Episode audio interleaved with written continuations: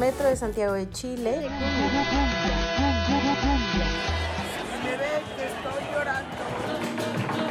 Aquí está Juncal, tablao flamenco.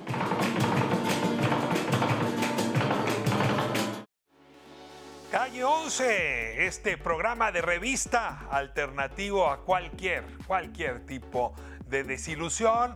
Hoy flotan ambientes españoles sobre este programa. Vamos a estar primero en el Juncal Tablao Flamenco, un lugar fundado por la bailadora María Juncal en la colonia Roma.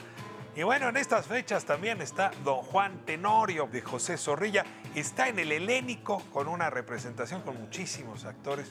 Ahora que vale la pena visitar. Y bueno, vamos a tener a Paola Rodríguez, también aquí en segmento musical, bailando sí flamenco, pero también con estos elementos de la danza contemporánea, flamenco como se hace en los grandes escenarios.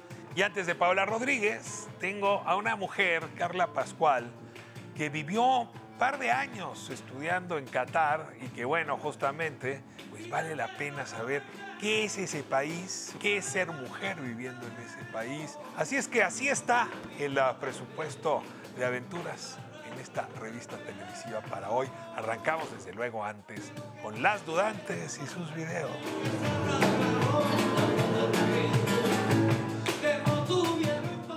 Llegó la hora de Las Dudantes. ¡Eh! la hora feliz. ¿Ya van a hablarme de fútbol hoy? Hoy también traemos ese tema, ya ves que son los clásicos que no pasan de moda. Yo la verdad es que trato de no ser un individuo cruel, de no regocijarme en el dolor de las otras personas, Híjole. pero hay ciertos equipos que cuando pierden me A medio México le da gusto, sin duda. pues sí, no, Pero es que a ver, es que a ver, sí tienen una afición un poco chocante. Es eso, yo creo que es eso, son muy soy de este equipo y qué, a ver, ¿de cuál estoy no, hablando? además de América. Este, ya sacaron el Odiame Más. O sea, además nos la quisieron voltear, así como que me odian tanto porque soy tan importante. Y tú de plano no, no, nada. No estoy de acuerdo con eso. Estaba porque de acuerdo hasta hace como un mes. Dos semanas. cambia, la gente cambia. Del 1 al 10, ¿qué tan amarilla eres? Y... A ver, vamos para que no se quede usted Tras. fuera de lo que ocurre. Miren nada más a Magdala yendo felicísima, diría yo, no solo a ver jugar fútbol, ni solo a ver perder a su primo.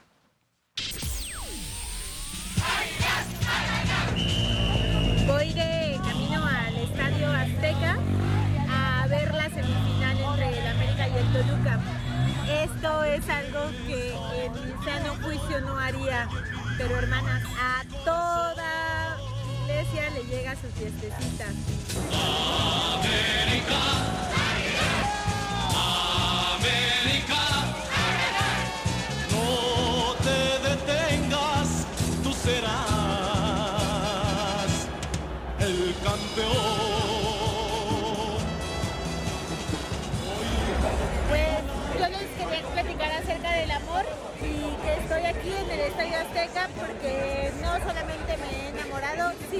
Porque amo mucho a mi primo Lu- Luis Augusto y él es un americanista de corazón.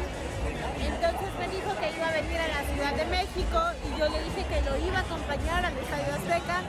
Y estoy aquí en esta noche triste donde el América perdió. Y los mariachis callaron. me ven que estoy llorando. América genera pasiones, triunfos, derrotas, siempre son consideradas a, nivel nacional y por supuesto que polémica, el americanismo no sabe perder, siempre tiene que haber un justificante porque siempre tenemos la vocación de ganar. Yo cumplí, hermanas, cumplí con estar aquí, con disfrutar un estadio azteca pletórico. Sin embargo, sí me da un poco de gusto que haya perdido en la América porque como ellos dicen, son candidatos para Ódiame más. Toluca. Uy, Solo. pero, pero además, ya pasó tiempo de este partido, pero uno nunca se cansa de ver llorar a un americanista, la verdad. O sea, sí eres cruel. La crueldad está en ti. Soy cruel contra la América, sin duda, sí. Ahora, si tuvieras un primo que vienes de Michoacán a ver el partido, ¿le harías un video así? O sea, ¿te parece leal? Perdón. Amarrando Ay, mira más lo que anda haciendo. Voy a buscarme una prima así, ¿eh? Me cae que. Fue con autorización, pero Le pidió además permiso, le pidió permiso, permiso. y está el aviso Perdón, de como dirían, sí es sí. ¿Te dijo sí? Sí. Ah, bueno, está bien, está bien. Así lo grabé. Ahora, hay otras formas de divertirse, ¿no? Una Sí, es llorar, sin duda. otra es bailar.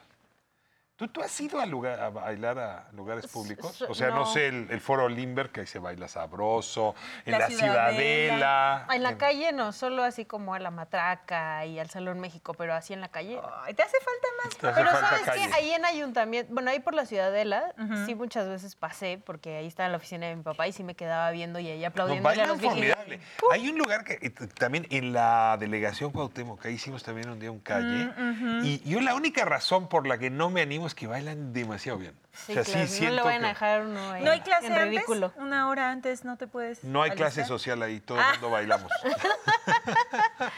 bueno, a ver, vamos a darle ahora la vuelta a la Alameda y sobre todo, anote usted los horarios porque los dice el señor muy rápido, por si se le antoja este fin de semana o mañana, ¿por qué no? Echarse un danzón.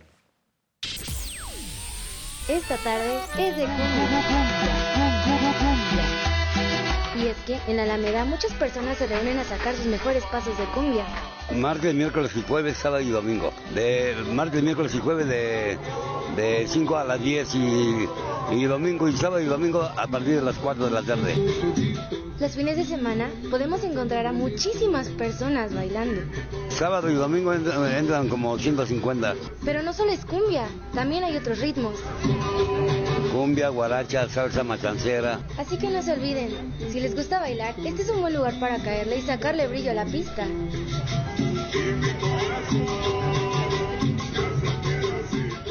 Esa canción sí me la sé, fíjate.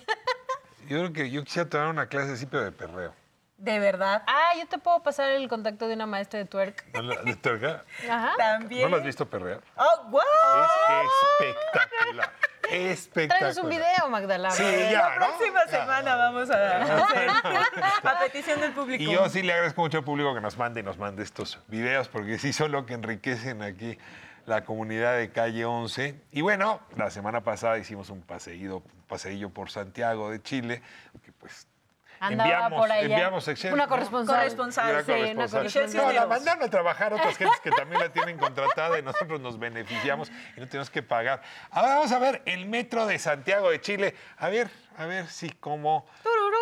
Tururú, tururú, Encuentre las suena cinco igual. diferencias.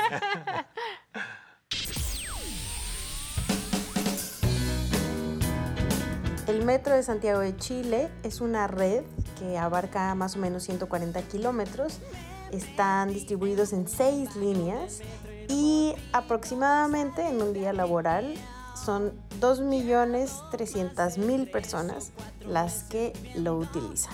Me dio la tarea de ver cuáles eran las coincidencias o diferencias con el metro de la Ciudad de México. Y esto fue lo que pasó. Vagón del metro y no he podido salir de aquí. Aquí también hay pasillo de la ciencia. Estas son como las nenis chilenas. Este es el nuevo metro, que también nos va a tocar estrenar. Estos son básicamente los transbordos.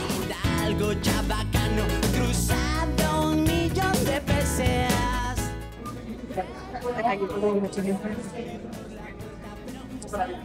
Y todo el mundo trae su mochila Pero aquí atrapado en este vagón, no sé si volveré a salir. Pues mira, eso es lo que, digamos, parece el metro cuando está nuevito. ¿no? Oye, pues Está sí, inaugurado, parece. limpiecito, última Pero además tecnología. está muy chistoso porque en las horas pico te cobran más. ¿No? Como si fuera Uber. Tu boleto está más caro cuando es hora pico. Y sí, yo dije al principio así como, órale, aquí uno, mira, se explaya, no sé qué. Cuando ya me subí en hora pico, que me cobraron más, sí iba uno apretadito, nunca como un metro Hidalgo, Valderas, Pantitlán, pero sí iba uno más Y eso apretadito. inhibes, ¿verdad? Para que la gente no se sube en Para que pico. piense mejor, ¿no? Los horarios. Exacto, en para que lo cuáles- pienses mejor. Oye, pero traías la mochila adelante y share. Pero súper chilangaza, así de no vaya a ser que me vayan a, a carterear con mi mochila. ya se la saben, gente. No, Ahora, la, Exacto. la Yo me diferencia, subí. la diferencia del pasaje es muy chiquita, ¿no? En México anualmente 44 millones de pasajeros en la Ciudad de México. Ajá. ¿Oyeron lo que dijo Giselle?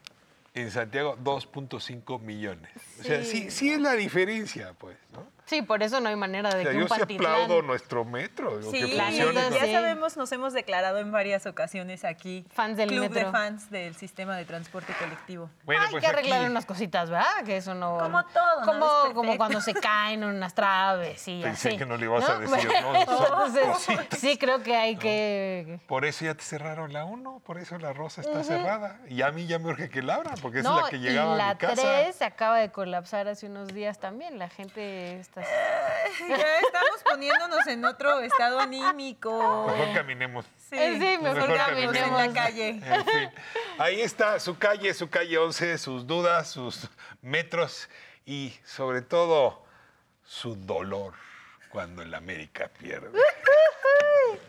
Vamos a la calle, segmento que sigue, gracias.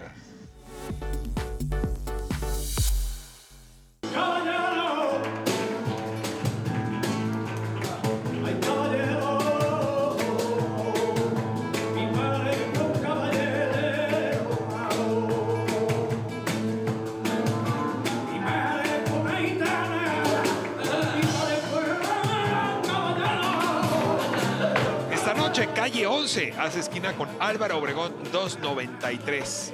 Aquí está Juncal, tablao flamenco, un lugar que abrió recientemente, post-COVID, por la aventura de una mujer que ha hecho carrera en México y en el mundo justamente con el flamenco.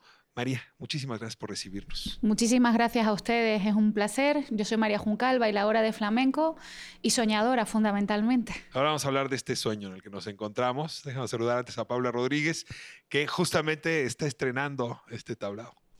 Buenas noches, eh, estoy encantada de estar aquí, de México, es mi primera vez aquí y estoy feliz de conocer esta tierra tan bonita. Pues vamos arrancando, María. ¿Hace cuánto entraste en contacto con México y su público? Que mira que lo hay, que nos gusta el, ah, el tablao flamenco, el baile, el flamenco en general. Pues hace ya unos cuantos años, unos tantos, unos cuantos. Suficientes para que seas un poco de aquí. Mm, Suficientes y además, curiosamente, muy cerquita de aquí. La primera vez que yo vine a este país, pisé esta tierra, la pisé de noche en una tor o sea, aterrizamos en una tormenta impresionante de estas que, que hoy en día disfruto, pero que en aquel momento yo, yo decía, se va a caer, se cae el cielo. Y, y llegué aquí a un lugar mítico, el tablao del Triana, y desde ese momento me enamoré de este país, de su gente, de su forma de amar el flamenco, de su forma de respetar el arte, de vivirlo, de disfrutarlo, de embelesarse con el arte. Y, luego mi vida artística me ha seguido trayendo aquí una y otra vez. Y a medida que regresaba, pues con un nuevo proyecto, un nuevo espacio escénico, eh, público, clases, y entonces he ido estrechando el vínculo, estrechando los lazos y hoy en día tengo una relación personal muy real que siento profundamente, además, no solo artística. A ver, María, en este país nos gusta el flamenco y la Ciudad de México tuvo Alteana, estuvo Gitanerías también, y de pronto se hizo un vacío hasta que Juncal llegó. No había en la Ciudad de México una, un tablao flamenco. ¿Te explicas qué pasó?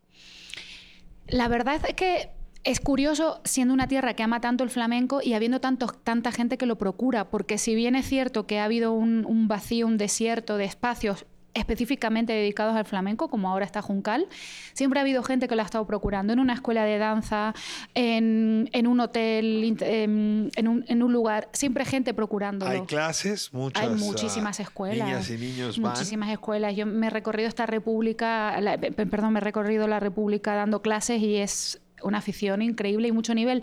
Y, eh, y uno de los festivales más significativos y representativos de flamenco que hay ahora mismo está en esta tierra, Pues, en Querétaro. Estás, decías, por primera vez en México.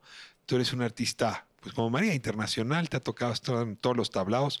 Cuéntanos un poco de tu carrera y qué es lo que estás trayendo justamente aquí a Juncal. Pues yo vivo en Madrid, en España, y trabajo en el tablao Cardamomo, que es un tablao muy bueno. Hace dos años he ganado el Premio Internacional del Cante de las Minas, que es uno de los premios más prestigiosos, el desplante femenino. Y la verdad es que a partir de ahí, mm, pues mi carrera ha ido muy, muy, muy, muy rápido para arriba y la primera que me ha rescatado de Madrid ha sido María, porque desde la pandemia no he podido salir apenas.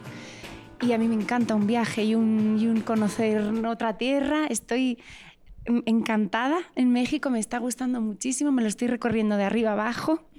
La afición es increíble, las escuelas me están recibiendo genial, las alumnas tienen un nivel que estoy asombradísima. Estás eh, haciendo espectáculo de miércoles a sábado aquí en Juncal, pero también viniste a dar clase.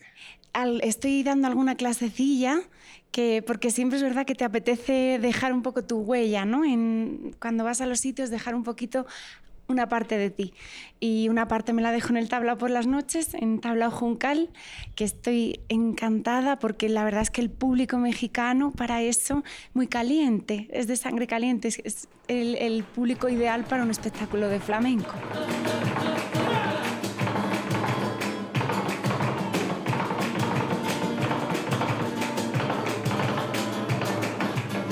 Dicen que además, mientras está el espectáculo, se come bien aquí, María. Sí. Pues la verdad es que hemos intentado que la experiencia sea integral. Ahora sí que te Todo España en una noche. que te transportes. Yo, mm, además, eh, yo creo que el- en México el flamenco se siente como algo muy propio, lo español se siente como algo muy propio. No creo que, que- que se, que se hable de, de nacionalidades. No creo que, que un Tan espectador... propio como que es una de las raíces. Sí, no, y además que es que se, se quiere mucho y se quiere bien.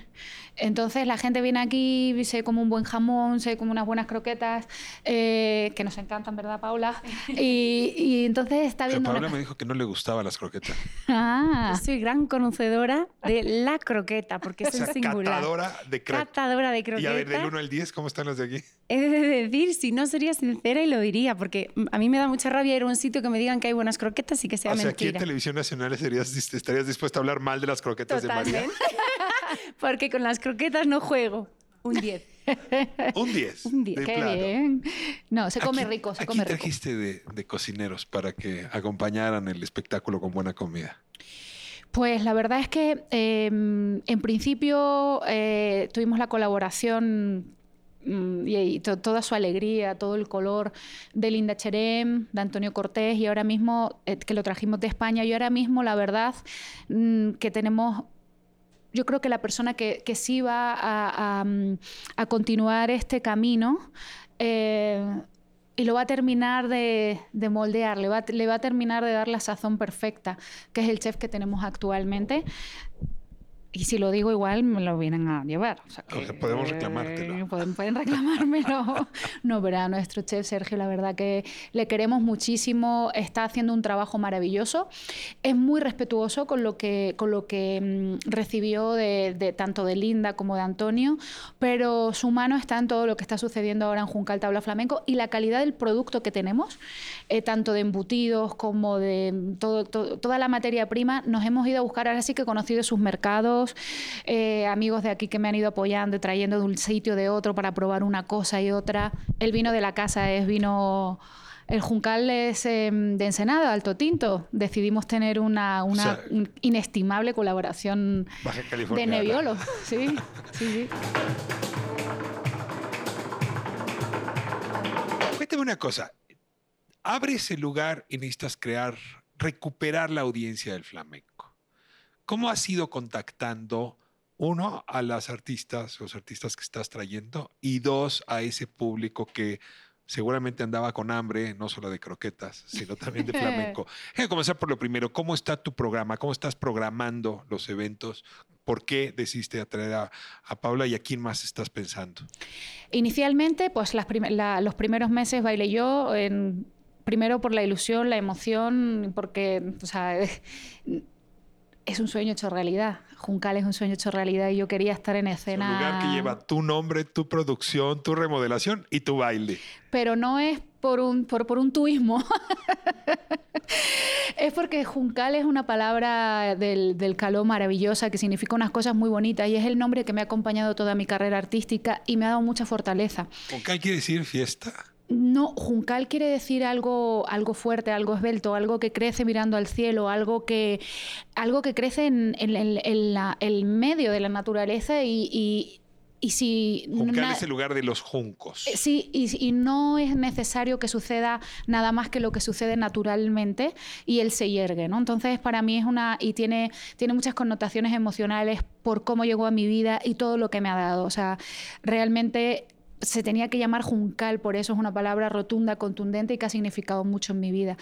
He seguido programando pues en base a, las emociones, en base a que yo quiero que el público llegue aquí y sienta en el pecho la emoción del flamenco y por eso busco artistas que mm, todos los artistas somos diferentes, proyectamos cosas distintas y queremos contar cosas distintas, pero por ejemplo, eh, en este caso, yo creo que mm, eh, ahora está Paula como invitada eh, que viene desde España y yo pensé en Paula porque ella es una bailadora que ha desde que yo la conozco, en su formación ha tratado de, ha tratado, no, ha buscado su, su forma en el flamenco, su personalidad.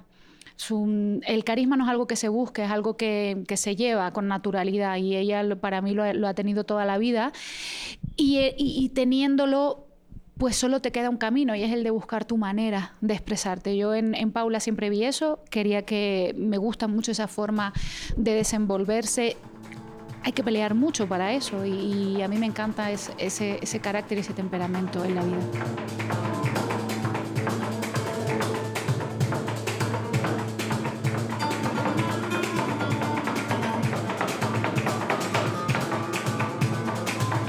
Cuando uno habla, sobre todo con músicos africanos, ¿no? te dicen que el tambor, que es el primer instrumento de los seres humanos, conecta directo con el corazón.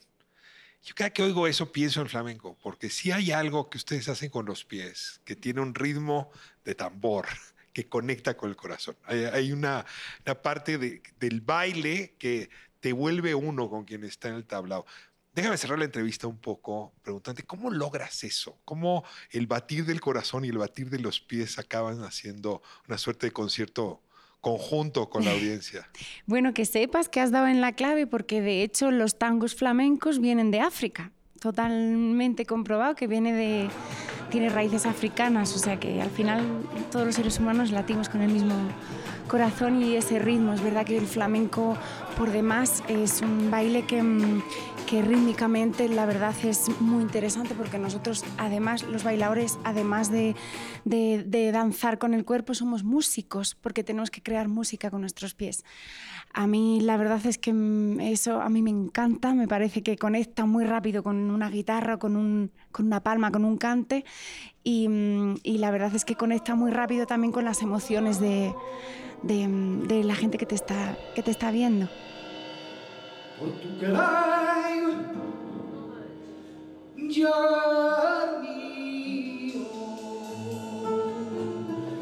María, con eso cierro. El, flamenco puede estar en la sala Covarrubias, en la sala Nezahualcóyotl, o puede estar en efecto en un antro de noche. ¿Cómo hace, en efecto, una misma arte para viajar de lo popular a, de- digamos, de lo que llama arte elevado al arte popular, sin perder ni ritmo ni gracia? Es que el espacio no hace al arte. O sea, yo creo que el, en mi opinión, ¿no? O sea, el flamenco es el, el flamenco, su, su- su hábitat natural no, no es quizás eh, Bellas Artes. Sin embargo, es un arte que hoy en día le ha abierto las puertas Bellas Artes, Radio City Hall. El otro día teníamos aquí a un guitarrista que venía directamente del Radio City Hall. Eh, entonces, el flamenco la danza, la música es un lenguaje que se cuela por todas las rendijas y está en todos los espacios, magnifica los espacios. No serían lo mismo si, no existiera el arte. Entonces yo en ese sentido lo enfocaría diferente. El flamenco ha tenido la capacidad porque es grandioso en su, en su expresión, es único, en, cada intérprete lo hace diferente. Esa es la gran evolución del flamenco. Puede estar hoy aquí, y puede estar mañana en Bellas Artes en el mismo metro cuadrado y que te llegue al corazón de la misma manera.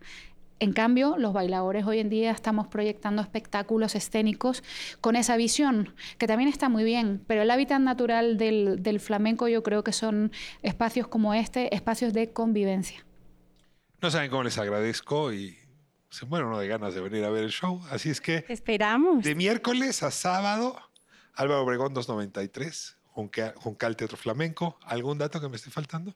No, en nuestras redes sociales, que son todas por nuestro nombre, y, y bueno, agradecerles siempre el espacio que le brindan al, al arte, que se hayan tomado el tiempo de estar aquí y además en un día tan especial como es Y pues el día de hoy. venga con hambre de comer y con hambre de flamenco. ¿eh? Sí. María, Paula, muchas gracias. Gracias. Gracias a Regresamos a estudio. Esto fue Calle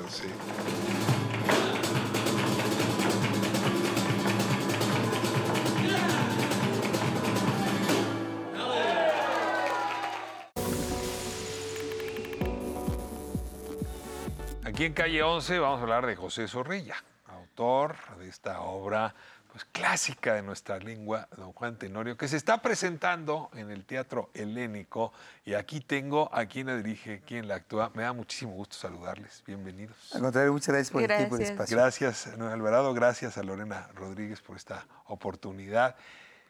¿Cómo, ¿Cómo representar una obra que se ha representado tanto? ¿Cómo ponerle el sello propio? ¿Cómo volver a entusiasmar al público para que la vuelva a ver o para que, sobre todo quienes están llegando a la edad de ver teatro, se, se animen a ir? Pues realmente hay un pretexto para mí fundamental que es la vigencia. La vigencia de un clásico como Don Juan Tenorio eh, está logrando en, la- en el análisis que hemos logrado con los actores, con toda la compañía, entender algo que es- no sé si por otras ocasiones en otras compañías hayan querido o no ver. Nosotros nos hemos atrevido a dar este pequeño paso más allá. ¿Qué ¿no? es? Está en la interpretación, está en encontrar de entrada al Don Juan, que no es este Don Juan eh, Artificial y casanovesco. exacto, y el que está como puesto como una especie de héroe en nuestra idiosincrasia mexicana, ¿no? El héroe que entre más mujeres, entre más este jugador, más Estereotipo del macho, pues. es el hombre que vale la pena para la mujer, ¿no? ¿Y acá ustedes lo ponen en cuestión? Pues lo- la verdad lo que hacemos es, respetando el texto como está escrito, tal cual, lo ponemos en una vitrina muy, muy transparente para que el público se dé cuenta qué tipo de ser ha sido siempre don Juan. Solo que antes lo han tocado de una manera más romántica, quiero pensar. Pero nosotros aquí nos hemos dado la tarea de decir, no, no, no, espérate. Quitando el verso romántico en el sentido de lo dicho, de lo, del buen decir, está la parte baja de esta interpretación en donde está la dualidad del ser humano y encontramos una interpretación mucho más, ah, más orgánica, más real, más apegada a una realidad. Habla el director. ¿Qué dice la actriz Lorena? ¿Cómo lo estás viviendo tú? Pues eh, totalmente, creo que la diferencia de esta propuesta escénica es abordar el- la obra a partir de, de lo humano, de lo verdadero, es decir, desacralizando eh, lo hermoso y lo melodioso del verso y de la época, vaya, para hablar de personajes que hace 200 años eran también como somos nosotros ahora, ¿no? Con vicios, con defectos, sí con cualidades, pero también sobre todo eh, muy humanos, son personajes Ahora, que se si equivocan. Don Juan se mueve, la mujer se mueve. Si estás cambiando al personaje de lugar, lo estás colocando en una visión crítica, también tu rol se tiene que mover. Claro que sí. Y en esta propuesta, eh, algo que, que ha platicado, que ha manejado mucho nuestro director Noé, es que en efecto, si el personaje de, del Don Juan no es este héroe, no es esta figura a seguir, entonces, ¿qué hay de la mujer? En el caso de mi personaje, que es Doña Inés de Ulloa, eh, pasamos a... vive en esa apartada orilla, ¿no? Eh, claro. Pasamos a, a verlo como un personaje que bien es joven, es inexperta, eh, se encuentra en un punto de descubrimiento de, de sí mismo como persona y de toma de decisiones a partir de todo lo que ella ve del mundo y de todo lo que ella alcanza a conocer. Es decir, en algún momento ella se encuentra, pues sí, muy apartada del mundo, encerrada en un claustro, y sin embargo tiene afán de conocer el mundo y, de decir, esto es lo que quiero y sin embargo probablemente no es lo que me convenga, ¿no? Y a pesar de eso, vemos a un personaje en esta propuesta que es capaz de tomar decisiones y de aceptar los riesgos que eso mismo trae consigo. ¿Quién es el público que está invitado a visitarlo? Pues mira, eh, afortunadamente todos, es un público para todo público, incluyendo porque hemos tenido la suerte de que hemos sido visitados por, por- por pequeños, Y eso nos, nos, este, nos honra mucho porque estamos siendo un nuevo parteaguas, una nueva generación, con esta nueva visión de este Don Juan. Sí, que los niños pequeños, con libro en mano incluso, con texto en mano, a Pero los mandan de la escuela. no, no, se- han los- sido de público abierto completamente, público general que ha llegado, que busca el Don Juan por tradición. Eso es un hecho. ¿no? O sea, el Don Juan lo buscan todos quienes han visto el Don Juan de toda la vida. Y la gran sorpresa que nos hemos llevado en conjunto público nosotros es que descubrimos nosotros un público distinto y ellos un Don Juan distinto. Y lo aceptan. Cuéntame el resto del elenco, quienes no están hoy aquí. ¿Quiénes son? Bueno, pues eh, como don Juan Tenorio se encuentra Diego Tomé, también se encuentra el maestro Raúl Romero en el personaje de don Diego Tenorio, eh, la maestra Laura Jaimes en el personaje de la abadesa, eh, Mia Casanova en el personaje de la tornera, eh, bueno, también nuestro director Noé Alvarado, que es el padre de doña Inés, el, el señor don Gonzalo de Ulloa.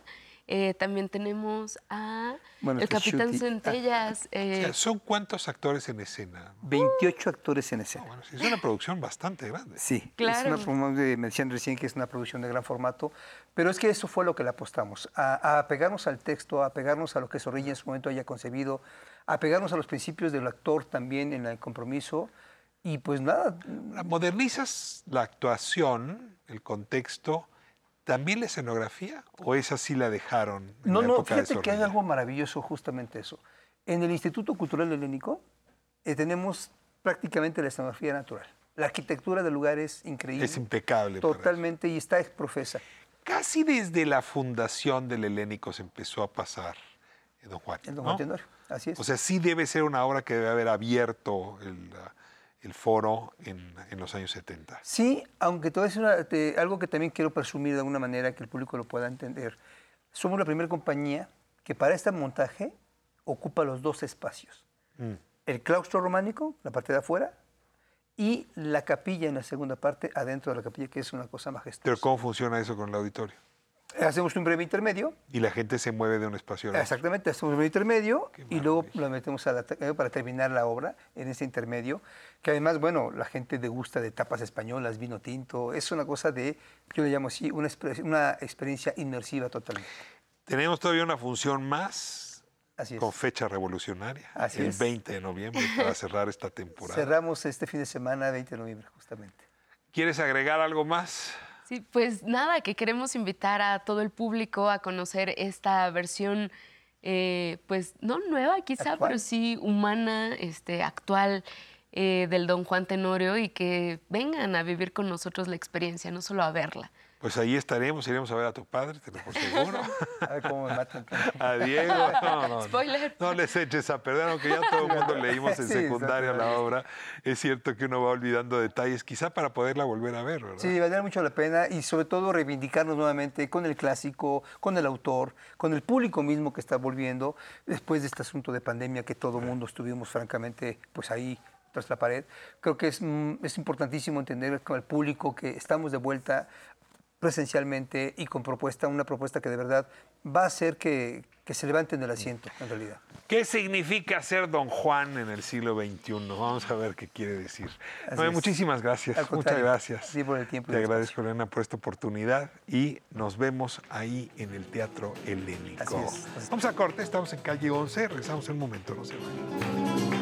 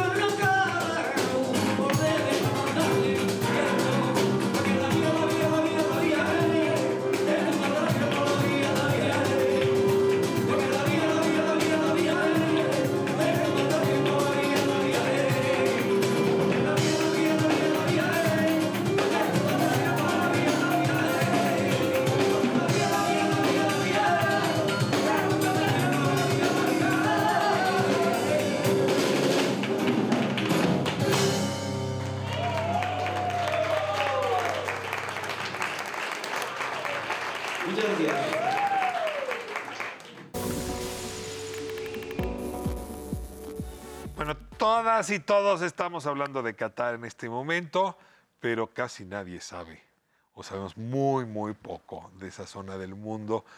Bienvenido el fútbol que nos educa y nos, eh, digamos, llena esas lagunas que a veces nos ocupan. Y está aquí Carla Pascal conmigo, no saben qué contento estoy.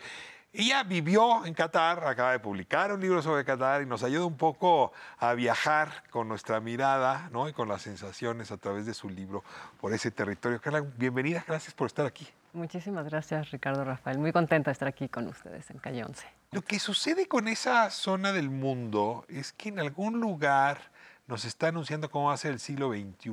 Y al mismo tiempo, pues sí es una cultura ¿no? antigua, con toda esta fuerza de la religión musulmana, que luego a los occidentales, a los occidentales nos parece eh, pues como, como de otra época, inquisitorial, si me permites utilizar los términos. Yo te pregunto, ¿cómo se vive entre esos dos tiempos? Es decir, tú estás en el presente, pero es, es un espacio geográfico que vive en dos extremos radicales del tiempo. Sí, pues fíjate que muy interesante porque justamente tuve la oportunidad de dirigir un proyecto dedicado al patrimonio arquitectónico de Qatar, entonces con el gobierno. Entonces fui con los arqueólogos a meterme ahí al, al desierto, ¿no? Y entender cómo, cómo habían vivido allá, ¿no? Sus tipos de construcciones, llueve muy poco, ¿no? Tenían estos camellos, estas chivas, este, eh, tenían algunas hortalizas, ¿no? Y ellos han estado eh, rescatando, ¿no? Ese patrimonio arquitectónico. Y ahorita lo vemos, por ejemplo, en, por ejemplo, en el metro en Qatar, todos estos patrones de arabescos, ¿no? que son estos patrones geométricos, los tienen en las estaciones. Eh, la, eh, también tienen el metro diseñado las estaciones como, como tiendas tradicionales ¿no? de los beduinos. ¿no? Y ese metro, justamente lo que me estás diciendo, pues es, un, es eh, uno de los metros que no está conducido por un ser humano. Es automático. El- es automático, el metro de, de Doha, ¿no? Entonces, como unos dos meses después de que llegué a México, dije, quiero escribir este libro porque tiene muchas reflexiones sobre la cultura árabe musulmana. Eh, me enteré, ¿no? Por qué que siguen teniendo matrimonios arreglados, consanguíneos, por qué la mujer se cubre de negro, cómo se sienten al respecto. Entonces, me, me- pues ya cuando ellos me, me empezaban a explicar, pues no me parecía tan descabellado, ¿no? La verdad. ¿Llegaste a pensar ponerte el velo?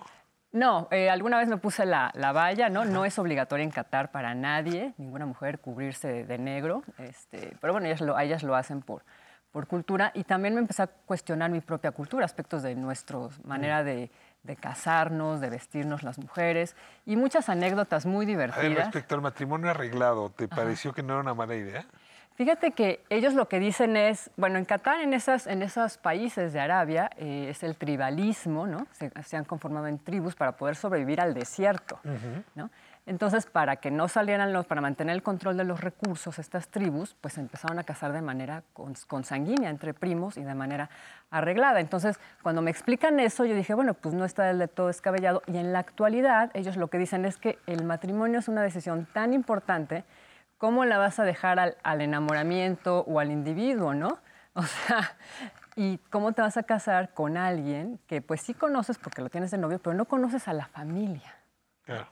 Entonces yo dije, pues tienen razón, o sea, nos casamos con personas que luego no, pues no conocemos. Si es un arrebato, pues ni lo conoces bien, o si lo conociste en el noviazgo, pero, pero la ¿Cómo familia no la sabes que hay conociste alguien tanto. más que va a hacer bien esa tarea? Porque eso querría decir que los papás, los tíos, la casamentera, va a hacer mejor el trabajo que uno mismo. Sí, o sea, claro, está ese, ese aspecto, ¿no? Pero bueno, digamos, pues tienen ya cierta conocimiento, cierta experiencia, ¿no? Los adultos que uno tiene de joven.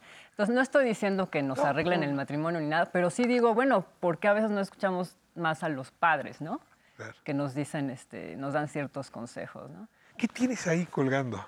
Ah, bueno, esta es la, la Sheila, es la pañoleta, digamos, que las mujeres catarís usan para cubrirse la, eh, la cabellera.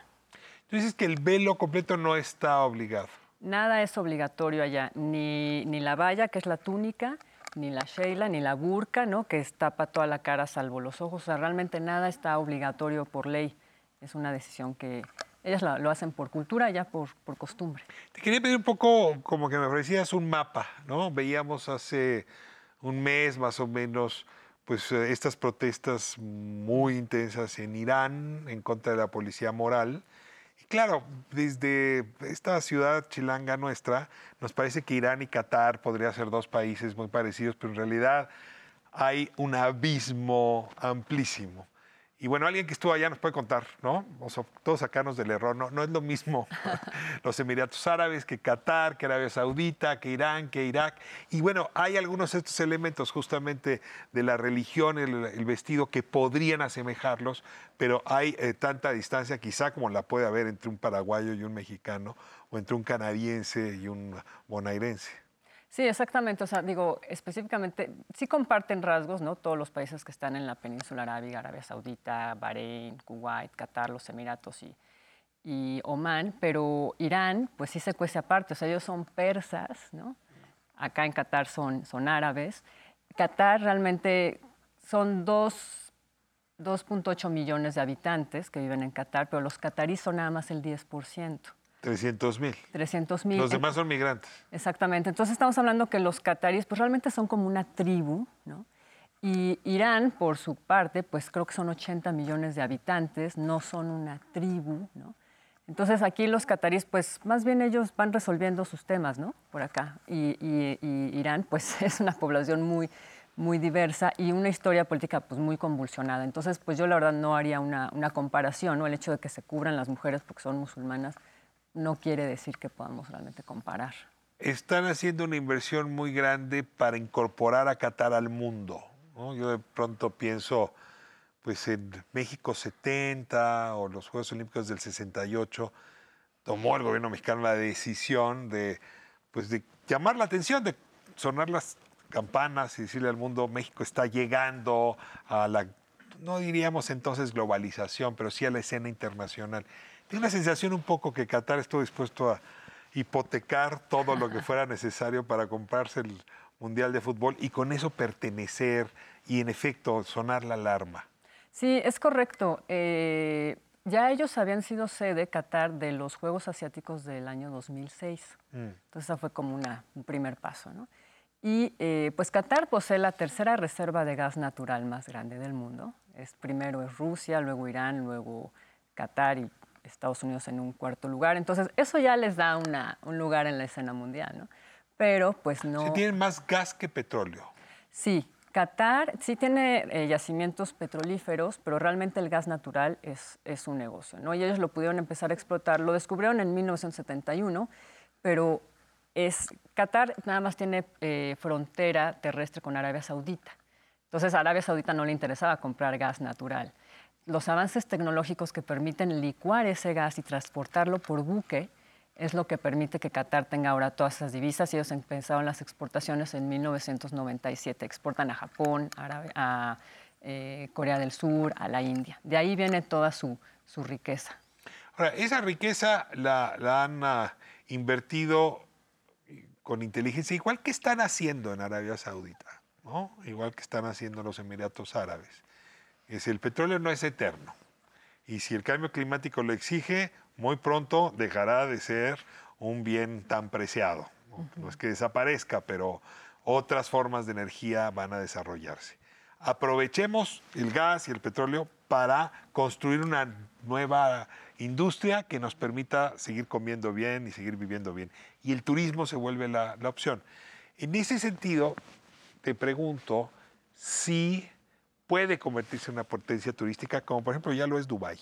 Si, si hay, si ese modelo es un modelo que va a funcionar. Y déjame te pregunto un poco también por el resto de la zona, porque lo está tratando de hacer Arabia Saudita, no sé con tanto, con cuánto éxito. En fin, y en ese sentido, pues el, el Mundial de Fútbol va a ser una prueba de si sus cuartos de hotel, si sus aeropuertos, sus, ah, como le dicen, amenidades, esto, sus bares, ¿no? sus, sus antros, funcionan pues para el estilo de turismo que a veces eh, la parte más pudiente del mundo, el occidente, eh, requiere. Sí, sí, pues definitivamente están haciendo todas esas inversiones y ellos ofrecen una experiencia de, de lujo. Eh, yo realmente invito al que vaya a Qatar o a esos países a hacer algo más genuino, que es adentrarse en el desierto. Doha, la capital, pues está muy construida, ¿no? ¿no? No ves mucho ya el desierto, tienes que salir de ahí, ¿no? Para ver el, desierto, las dunas, Qatar tiene patrimonio arquitectónico, ¿no? Por ejemplo, tienen en el norte el pueblo pesquero de Alzubara, ¿no? que fue un asentamiento, casi 9.000 personas vivieron ahí, y ahora es una zona arqueológica, está reconocida por la UNESCO, es, la única, es el único pueblo pesquero, de pesquero de perlas árabe, en- está reconocido por la UNESCO porque aún, tra- aún conserva su trazo urbano. Entonces, ir a ¿Qué meterse ahí... siglo es? Es eh, del 1600, 1700. Y también al sur de Qatar están las dunas, ¿no? Entonces te vas, eso es, es con un eh, tour especializado, ¿no? Que te meten en un eh, vehículo 4x4 y pues vas adentrándote a las dunas, puedes pernoctar ahí en una tienda eh, árabe como las que usaban y recibir toda su hospitalidad. O sea, realmente estar en el desierto, en esa amplitud, ¿no? Rodeado por el sol, por Si el digo mar. comida, ¿qué nos recomiendas? La comida, bueno, ellos usan mucho el, el azafrán, tienen este arroz en azafrán con cordero y es también mucho la comida libanesa, pero lo que está muy padre de Qatar es como hay 30 nacionalidades o más que conviven ahí. Entonces hay restaurantes de todo tipo y está también el restaurante familiar de eh, la familia india y el de Sri Lanka y el de Turquía y el de Pakistán. Entonces irse a meter a esos lugares. Es lugar de migración, eso hay que insistir. Sí, sí, sí. Carla, muchísimas gracias por acompañarnos aquí en Calle 11, por traernos tu libro, en fin, por traer esta conversación. Y bueno, pues bienvenida cuantas veces quieras. Esta es tu casa. Pues muchas gracias, pues ya está disponible en librerías y quisiera sí comentar que es el primer libro escrito en español que ofrece la mirada de una mujer latinoamericana, ¿no? porque muchas, generalmente las narrativas sobre Arabia nos han venido de los países del primer mundo, porque ellos son los que tienen ahí las inversiones o las industrias culturales y, la América Latina pues no, no realmente no generamos contenido al respecto y bueno, pero pues tenemos esta No tiene narración. desperdicio y ahí está en librerías para quien quiera tenerlo. Entonces a Calle 11, nos vamos al segmento musical antes de despedirnos.